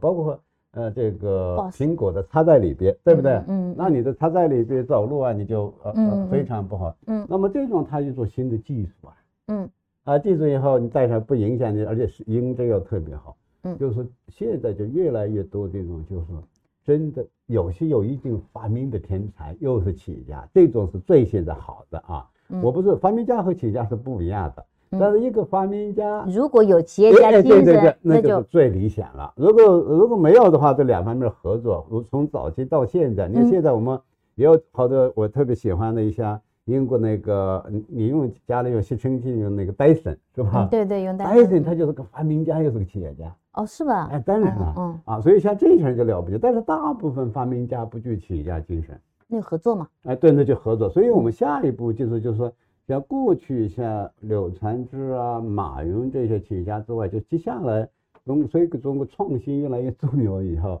嗯。就企业家和发明家之间这个合作就变得更重哎，要。我觉得张老师你说的这一点特别重要，因为您刚才说的是这种科技上的，就哪怕一点点的小的突破啊、发明，可能都，但是其实我自己观察到的是，就是消费上，其实它也，你本质上就是一个服务型的社会。到我们生活现在也吃一点东西也没有什么，还要减肥，吃喝穿啊都不是问题。所以到现在一个社会，主要是你怎么各种想着法子怎么去服务别人，创造创造新的服务模式，对不对？我们就自己团队原来做的时候，去年做的时候，就发现什么叫导乐师。我当时举过例子的，嗯导乐师就是女的生孩子的时候，旁边握着你的手，这是个新职业。嗯嗯，然后还有原来的，就是现在已经也是千亿式的那种泡泡玛特，像我这个年纪人是完全不能理解，就是那种盲盒、手办，嗯你小孩可能会会玩那个，但是它确确实实，我觉得就是您刚才讲的特别对，它其实每一代人、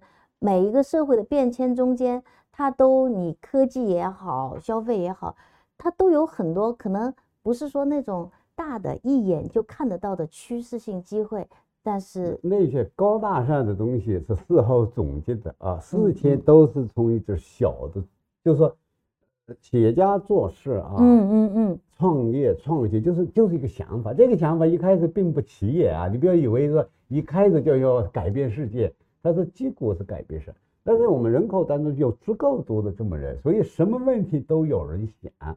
但是跟我们普通人不一样，我们有好多消费者，我们一般经济假定是消费者知道他需要什么，其实全错错的，从对吧？对对完全错的特雷走就想了，是吧？你问消费者要什么，他有更大的。我觉得后工啊业社会这件这个这个假设就应该被打破了。嗯这这个假设就是我们理论的盲区啊。嗯，那么，那么实际上呢，我们真正就是企业家是要替消费者想象的。对，对对把，这个想象了，你就是你靠一个人，就是你再聪明的企业家，你只能想到一部分问题，嗯对不对？嗯嗯社会是用更多的企业家，就每个犄角旮旯都有人想问题。你看，我最近听到这样就是啊，就现在你看过去大家城里用保姆啊，什么人都小姑娘嘛，现嗯在哪有小姑娘？没小姑娘了，那你用谁啊？哎，现在有出现这样一个嗯剧，就是说退休的，或者是二三线城市的退休了，嗯他拿个两千块的退休金，嗯。然后来北北京了再当保姆，嗯。然后北当保姆一一个月后就拿个五千块钱，干这么几年回去了，哎，他以后又可以雇病人养伺候他了。嗯。他来保姆当保姆，就说现在有些老人嘛，那嗯。家里就就两口或者一个人，对吧？那么他生活能自理，但是希望有人陪着聊天啊什么之类的。对对对对啊，那么你想退休的人，二三可能是个干部工人，没关系，一块儿聊聊天啊，一块走走路、散散步是吧？然后说 OK，这这就有人想这个问题，这不是个个体，这是有公司啊。嗯然后我嗯这个公司那边提供这个服务，嗯。那么假如你们家这个人要走了，哎，接下来下一个人就很快就给你接上，就是说每一个犄角旮旯都有企业家会想到，就去把这个需需求消费匹配出来，然后哎去替你，甚至替你想你可能需要什么服务。对，就是说你好比说再回到得到也是这样的，对，这不对？这真的想就出来。是你要想到嗯一般人没想到的事儿，那谁想不到？你看你们做的好多事情，是大学他是想不到的，对吧？或者他就是想到了，他的体制是不可允许这样做的，啊，所以这这种心态呢，你看就是说，呃呃，你看无论你啊，徐兆芬啊，那我们都朋友，我都认识，他就是说他大学体制不能容你们，明白吧？啊，大学体制不可能容的，这就是说，像我怀疑是每一个机构，它一旦成熟以后，它它的就是这种自我更新就行，嗯，就非常难。那这，但是那大学又不像企业一样能够，它没有。但是您看，我觉得这就是一个很根本的问题所在。因为如果一个企业，比如像得到这样的企业，不自我迭代、不自我更新，很快就有后来的把它干掉了。所以罗胖每天就得趴在这里想着怎么伺候伺候好客户。但大学它不需要，因为有有寻租的空间。对大，但是大学有一个特点啊，这我嗯跟你讲一下，就嗯说呃，不光寻租空间了，其实它有一个特点，就是说大学人们在大学的需求依赖于学生的质量，嗯，而这个学生的质量，它不是一个累积的嗯过程啊，这嗯意味着什么？就是说你这个好的大学，因为它。我为什么要来这儿做？特别北大，我来人大来北大，说北大有那么多好的校友，那是啊，上对对对对对对对年轻人的对好校友，对对对就是现在的质量差的，人们仍然愿意来。对，因为这样的话，就使得他这个改革的压力就变变小。小，像你这不行啊，就得到你只要这这对稍微一门课一个月出问题了，我估计我就没机会坐在这儿了，对不对？那就没门儿，对不对？很简单，是不啊，真的真的真的啊是这样，子是那是是大学我们没事儿，我们三年不进步，照照样招好学生，这这就是问题，是吧？嗯嗯，还是 我突然感到后悔了，咋是？对但是我我讲这个你后悔也可能，如果真后悔也不是没道理，也不是我只讲这个意思啊。你其实我们看见企业家，嗯他真的就是人类这种创造力啊，他给社会创造东西，其实他自己不一定享受到，不一定得到多好的结果，你明白吗？但是那是一种毛病，没办法，他停不住，是吧？你看那么大年纪了，他他停不住他。一般人享受生活，他很难享受生活。好多企业家的，你像包括巴菲特这样的人，你别看他生活的很简朴啊，他退休根本退休不了，他一退休就是哎，对，就是这样。哎，但是对我们人类来讲啊，嗯无论是你的说你想什么，甚至你贪婪的无所谓。嗯我经常说，我们这个我们要感谢那些贪婪的人啊，嗯因为那些贪婪的人，他要成功，他就创造好多东西，我们才享受嘛。啊，所以在意义上，你后悔没关系，就跟社会得到好处了，对不对？对，那我觉得您您觉得这几年您来观察的话，你觉得现在的，比如说六零代、七零代和现在八零代、九零代的企业家，您觉得这种企业家精神会变吗？呃，本质上不变，但是呢，它的环境在变，一代一代还是有差别。你比如说，呃，以后在八十年代甚至九十，尤其八十年代，他基本就是说，实在没有其他机会的农民才做企业家，所有这些我叫他农民企业家。嗯，他也没受过什么呃正规的教育，目光也不是很宽，就是没有走过远门，所以他就做的一些很制造业啊、传统贩业、贸易这些。嗯嗯而九十年代的这些人呢，好多是政府官员下海。下海九二哦啊，对对九对对九二派九二派，，官员转变的企业家。嗯。那到二零零年左右，哎，所以您看啊，八四年那一波，您觉得是属于农民企业家、乡镇企业家，对对不对所以家九二派的是叫体制内的，对体制内的，对对体九二然后到二零零零左右了，互联网时代，那就海归啊那就。海归。那你想想，派啊他这个条件、个人素质不一样，就海嗯归出来，他一般后头都有技术层面是有有背景的。嗯对吧？好比嗯李彦宏，他有在美国有专利的，这个专利很很就是他嗯李彦宏的这个专利可以是在整个写互联网这个历史里边是有名字的，嗯啊嗯啊，那么或者呢，他这时候有好多这一帮人，然后拿着这个呃的这个 VCP，这种对对一开始对就说这个呃呃住在五星级酒店办公，对原来八十年代住在地板上，对对对，是是是是完全不一，样。嗯嗯啊，另外我就觉得就是说，现在的话要求就是在新技术的一种敏感程度越来越高。因为八十年代我们不需要新技术啊，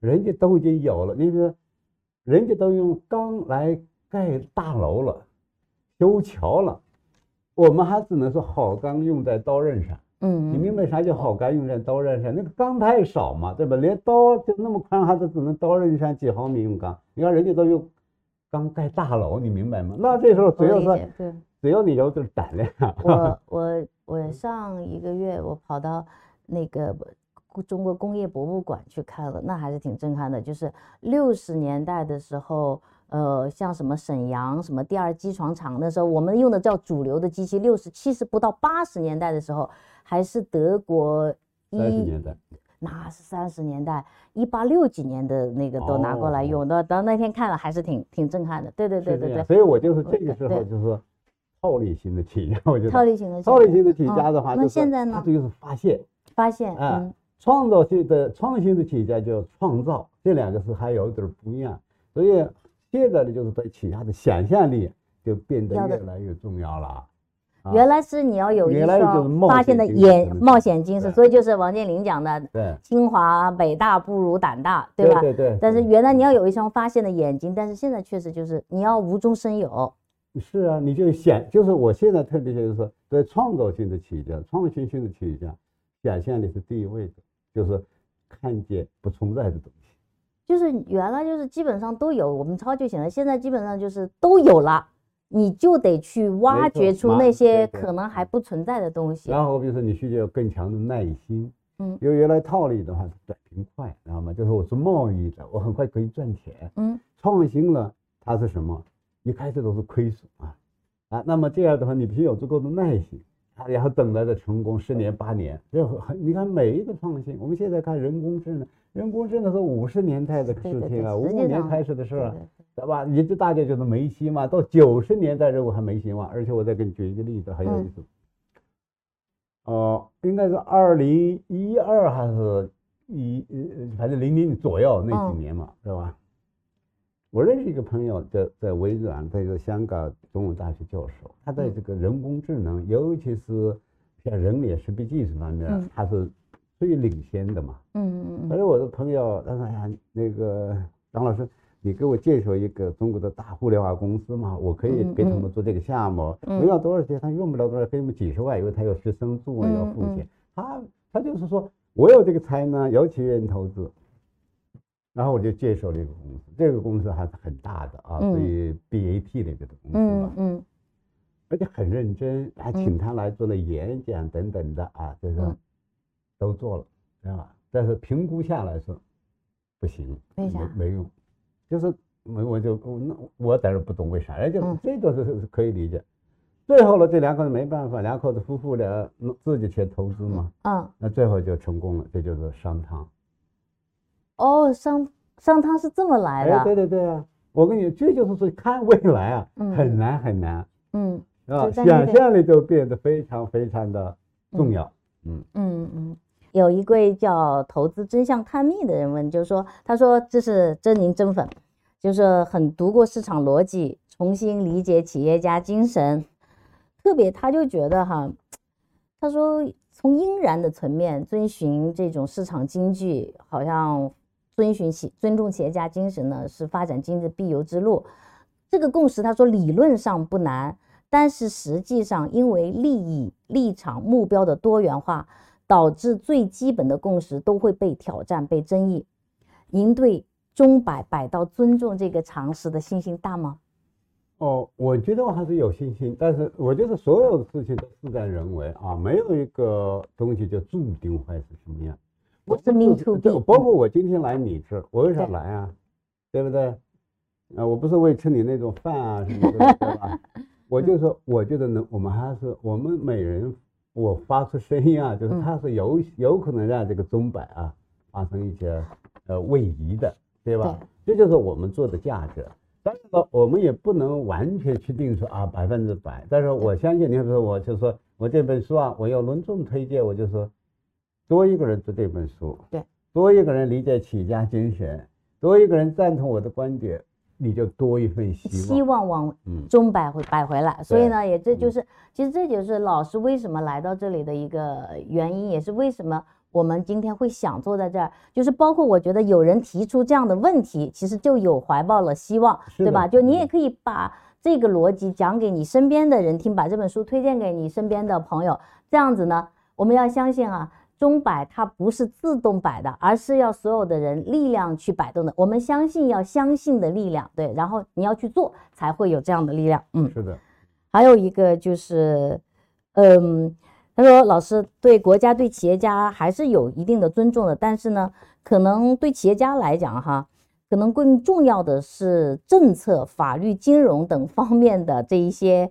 环境和政策，您觉得有哪些方面是特别需要加强的？我觉得特别最重要的还是在个人权利的保护 right 啊，权利的保护，也就是我们强调的法治。法治，嗯法治的核心是保护人的自由和权利啊。那么，如果这方面不得保护的话，企业家都没有安全感啊。嗯一个企业家一旦没有安全感，他就不敢做事了。他嗯或者做，他就追求短平快，就不会嗯考虑更长远了啊。所以嗯这是我们国家现在有的有加强法治，它不是一个条文。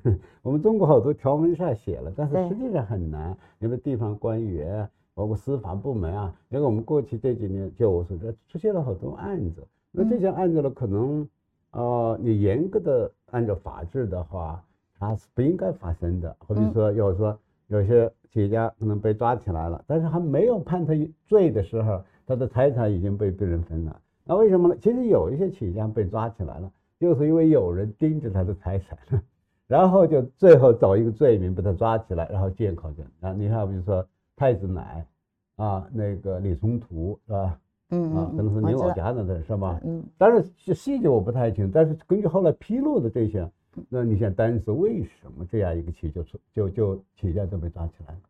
啊，那我觉得这些都是粉丝啊，就是说我们真正实行的话，就是企业家他一定是不害怕承担责任的，对。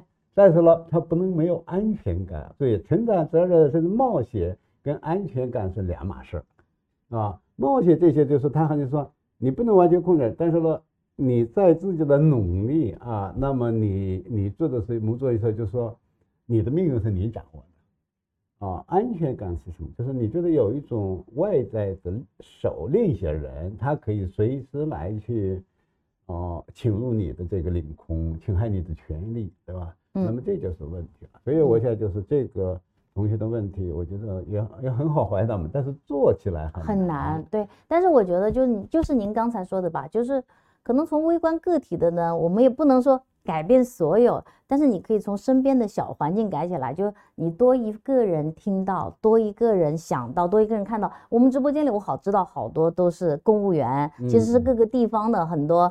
就是真正是在干事儿的人，就是如果心里有这么一些企业家精神，可能你在处理每一件微观的事情上，对你来讲只是一个 routine 的一个小事儿，但是可能你就在这个过程中间，你多了一份弹性，多一份企业家精神，你就让这个社会的企业家精神更加增多了一份。是的，是的。啊，对，这就是嗯我觉得这就是张老师这种为什么持续三十年的讲写，他其实就是为快构建四十年了。四十哦，真的是嗯，我第一篇文章是一九八三年，八三年八四年发的。哇，明年跟您庆祝这个 发展四十年，对，真的四十年了，所以这就完全是跟改革开放是几乎就是是一个嗯一个历程。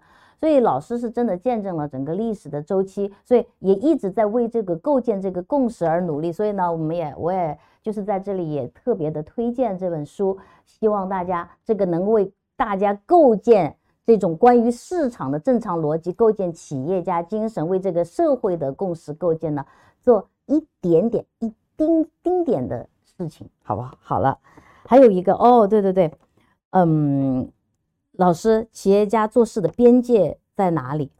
其实我觉得刚刚是张老师已经回答，对吧？是的，嗯。就是要对啊，去但当然我们是这样两个，一个其实是法律的本身法律的本身嗯啊，嗯然后你你相信市场啊，它总是干坏事，你总要受到惩罚。市场经济是天网恢恢，疏而不漏。那么你不要以为说，哎，你你闹这个投机取巧一下，早晚受到惩罚。你看，其实成功的企业家没有靠这个，他一定给消费者创造价值。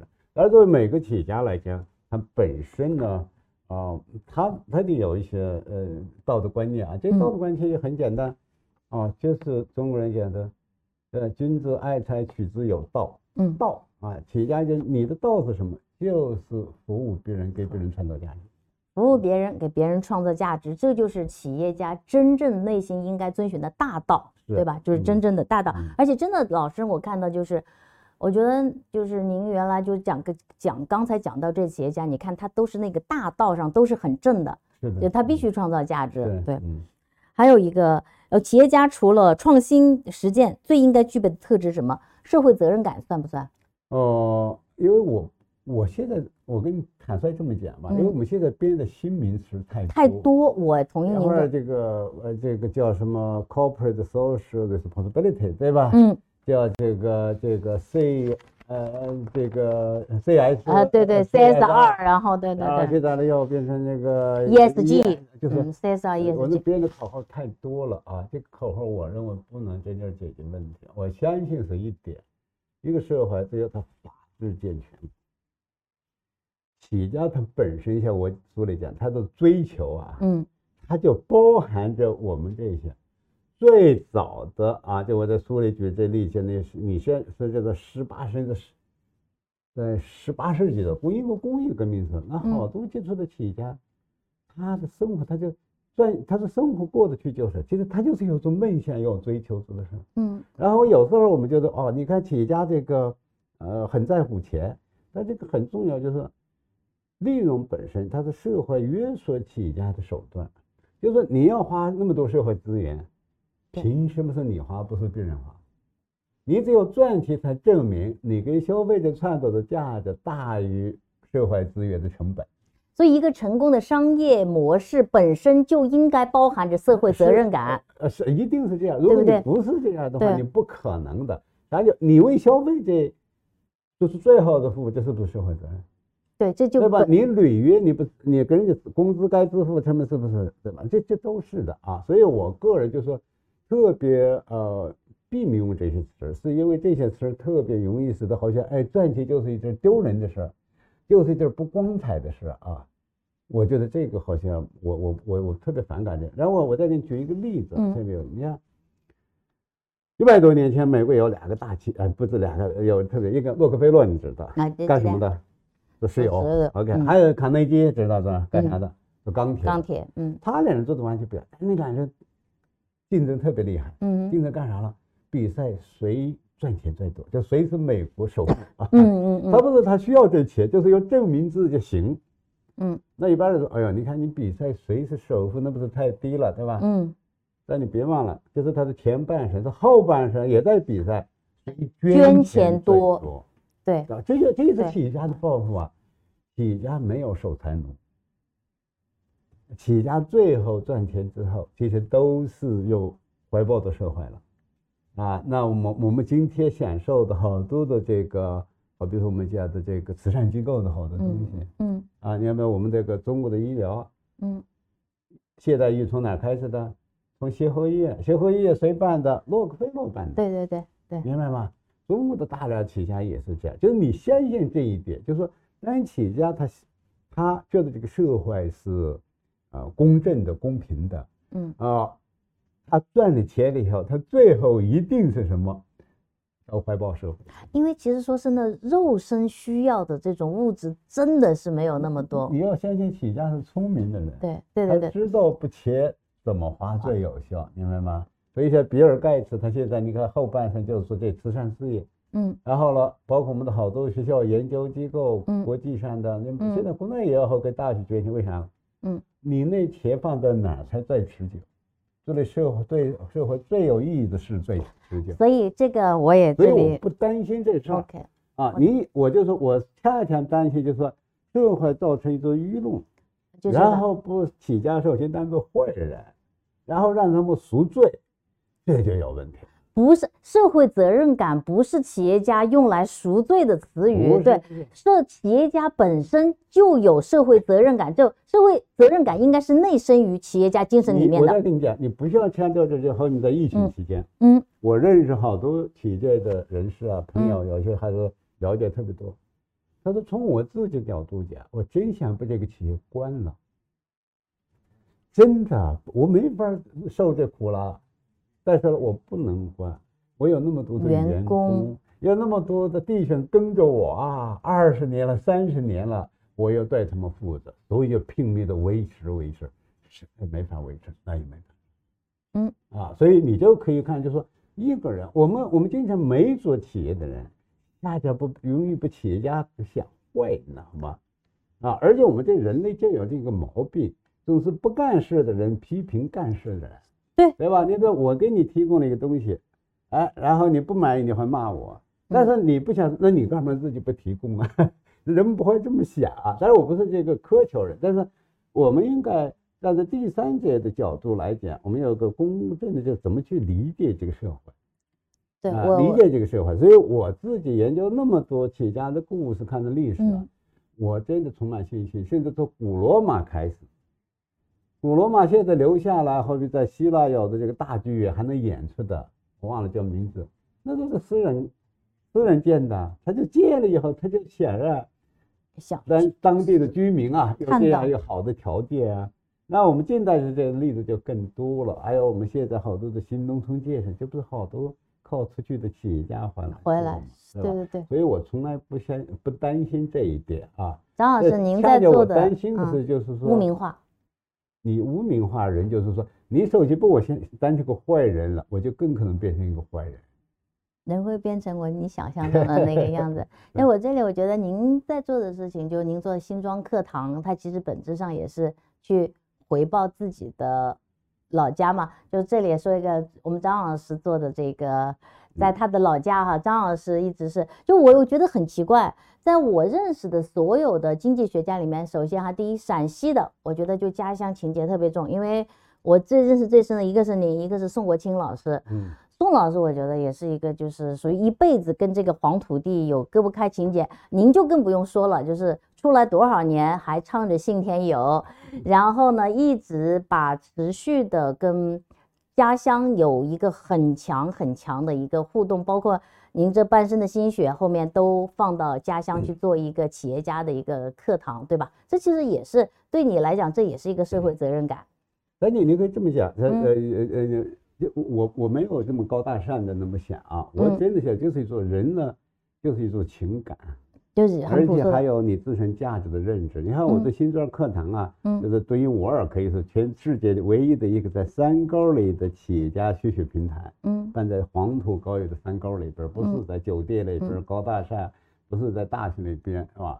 啊这个呢，你看我一个当然我对我家乡的这种情感啊，我觉得，嗯。因为我们家乡没其他的资源 啊，所以没其他资源，没嗯。没其他资源，嗯。对吧？啊，那么呃，所以我能注意的事我就做。另外，你看，比如说我的呃，跟我一块儿创办的合作者黄怒博先生，嗯，他做了好多社会事业，嗯啊，如果你去红村，是中国第一个就是古村庄的保护，联合国给的这个呃呃呃那个那个人文机构给的，嗯就是他做的，他的文化的保，他的人文情怀也很大。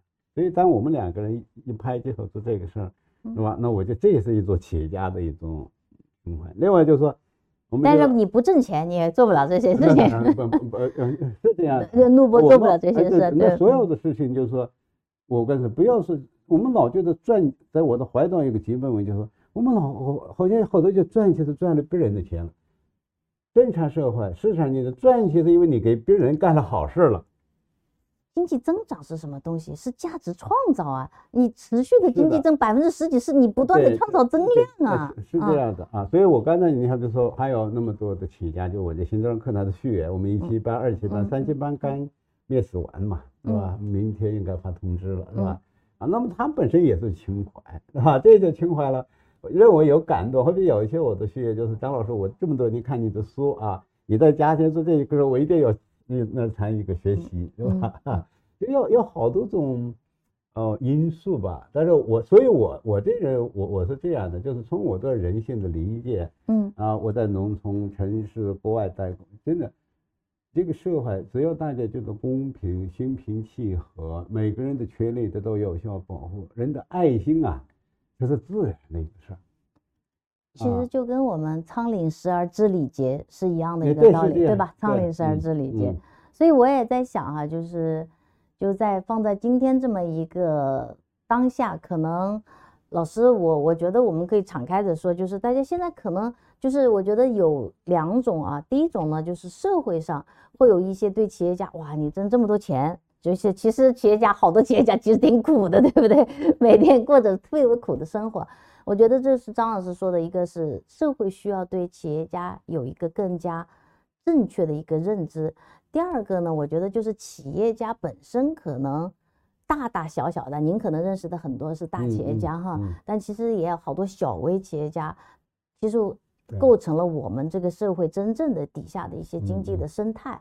我觉得他们可能现在也真的有时候真的会有碰到好多人说想躺平，对我也觉得呢，就是可以读一读张老师这本书，就是可能历史的长河啊，在对我们来讲都是很短暂的一生，在但是在历史的长河里面，可能会有时时一阵一阵的，但是呢，就像老师刚才讲的，也许大的趋势性的机会没有，但是只要你在小的微观的对，微观上去突破你身边的这么一些约束条件，怀抱着这样一种心态，怀抱这样一种嗯精神呢，仍然仍然是有机会的。那我们最后呢，我是不是能够请张老师，就是说你也跟现在的今年我发现一个现象，就是八五后到九零后的这一代企业家哈，开始接班，嗯接班跟父辈做一个交班。嗯然后我觉得感受到的就是八五后这一代，然后新生代的企业家在崛起。你老是站在一个就是过去四十年致力于企业家精神研究的这么一个学者，你就真的改变了中国在中国改革开放的这段历史中间扮演一个重要角色的一个人。你想跟年轻的企业家讲一个什么话？呃，站在这个节点上，就是我们中国的企业家真的有一点不幸啊，就是说他有一些人创办了很大的事业，但是能不能延续到下一代都是个问题。因为在过去的话，一般一个人有几个孩子，其中有一个孩子愿意继承，也有企业家精神。现在呢，就好多就一个孩子，那这种概率就变变变小多了啊，变小多了。嗯所以说我跟他们见面些，我就说，呃，呃，二代啊，你的嗯父辈做事儿真的很艰难，对嗯吧？嗯啊，那么当然我也希望你能够有这种企业家精神啊，嗯能够去做，但是也不要勉强啊。我我觉得这这个东西，企业家精神是严格条不能传承的。嗯你看富不过三代啊，这是市场经济的一个铁律，嗯明白吗？啊，现在洛克菲勒这样的人，你看他后代就过很一般的生活嘛，但嗯但是吃穿不愁了对，对吧？但是也达不到是富大富门那种，是吧？所以这我就说，呃，最重要的还是真的有一颗自由的心啊，然后想象未来啊，能够觉得你能做什么，去找到自己适合的嗯，赛道。呃，但是还有就是一点就是，做企业家是一件很辛苦的事，真的是很辛苦。有人有人说，哎，你为什么不做企业家？我说我受不了那苦。其实真的是很吃苦。对我，对因为我跟三一做了八年独董啊嘛，呃，说是二一二一二年的中国首富，对不对？嗯，二十多年，每天早上七点多钟起来，没有一天都落不下，每天开早会。我说确实我也受不了这个，真的是不想收这个课，赚钱越多越累，最后越辛苦。一定啊是这样子的，一定是那这样。当然我我想包括年轻一代企业家啊，如果大家有兴趣，也要啊欢迎大家关注我的新庄课堂有个公号，有我嗯老在写一些文章，因为这些是有潜移默化的，你不可能一个人突然。另外，如果有兴趣，大家也可以以后参加报名我那个新庄课堂那个嗯学习，对吧？因为我是唯一的一个真正以企业家精神和人文精神为核心内容的一个学习平台啊，所以这是跟我好多商学的好多项目不太一样，这也是我觉得是我的一种责任，嗯。因为我我不是吹牛，我觉得真的现在我们大部分人，包括我们经济学家，绝大部分都不理解企业，不理解市场经济，那所以这就是我觉得我反正我越来越觉得我的使命感啊，使责任命感呢重大所以企业家本身就应该也有这种使命感呃是和责任感是这样。对啊，所以我希望我们这个大家共同努力啊，嗯啊，我们的无论老一代的、新一代的，真的，人类的过去三百年是企业家创造出来的，嗯人类未来，我们中国的未来，真的还是靠企业家。如果企业家躺平了，这个社会就会不是躺平的问题，就沉沦下去了。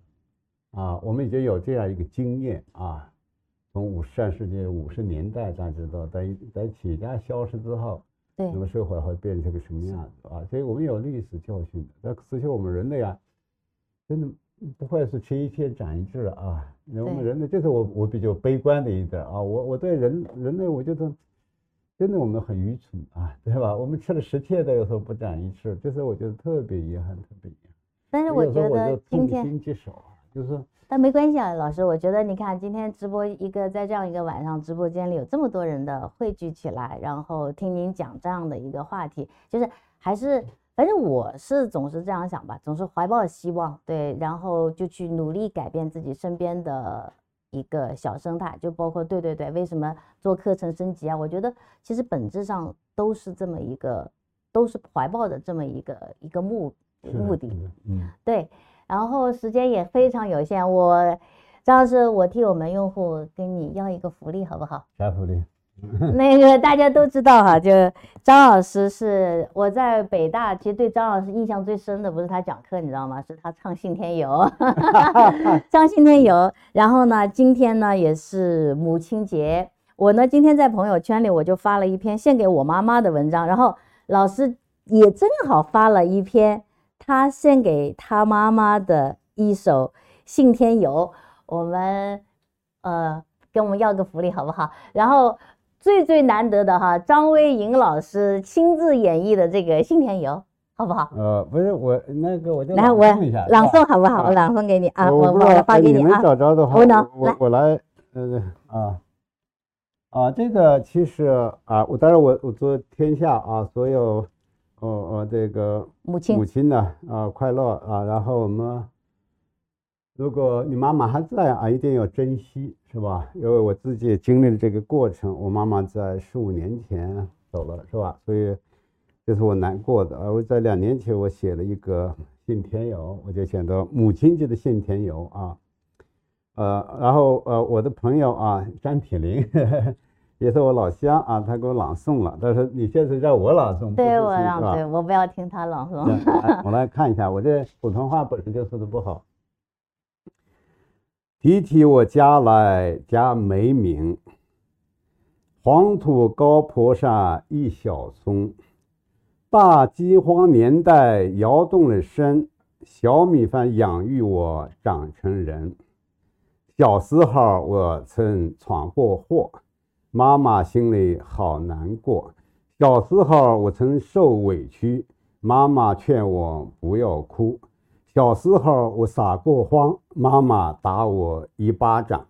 小时候我曾得过奖，妈妈脸上好风光。记得那年我上学走，妈妈送我到村口，泪水不住地往下流，儿行千里母担忧。四十二年我在外头，点解香草就唱信天游，牛排鲍鱼茅台酒，比不上妈妈的小米粥。如今我回到家门口。窑洞依旧，妈已走，喝不上妈妈的小米粥。愿妈妈听到我的信天游，贴给我的妈妈。谢谢老师。对，我觉得真的过了一个特别有意义的母亲节。呃的晚上，然后感谢张老师，然后在这么一个特别的节日里面，也给我们带来一场独特的企业家精神的一个分享。我希望，反正我是受到了深深的打动，我也希望在直播间里所有的你们能够。好好的读这本书，然后呢，用企业家精神，这个这个还有对对，好的，就是刚才老师刚才讲的这种，他是怎么成长起来的？很多回望一个经济学家是如何长成的。我觉得要我来给这个标题的话，是一个真正的经济学家是怎么长长成的？因为经济学家在这个年代已经有一点泛化，但是但是张老师是我看到的。在我整个的历程当中看到的，真正的理解经济，不停的去理解正在进化和迭代的经经济现象，然后把这里面最核心的企业精精神给提炼出来，持之不持之以恒来宣扬的这么一个学者。其实很多年前，张老师跟我讲，他说学者要有一点寻道者精神啊，这个对对对，就是老师是这样一个人，其实。可能很多人都很熟悉他的理论，也知道就是他为这种理论的宣传和嗯宣扬，其实也会遭遇过批评，也会遭遇过很多的非议，但是他始终初心不改。我想呢。这其实本质上也是为什么他那一直会强调企业家精神，因为企业家本身也是很困难的，所以你要有一点点怀抱的这个初心，然后坚持下去，有一点韧性。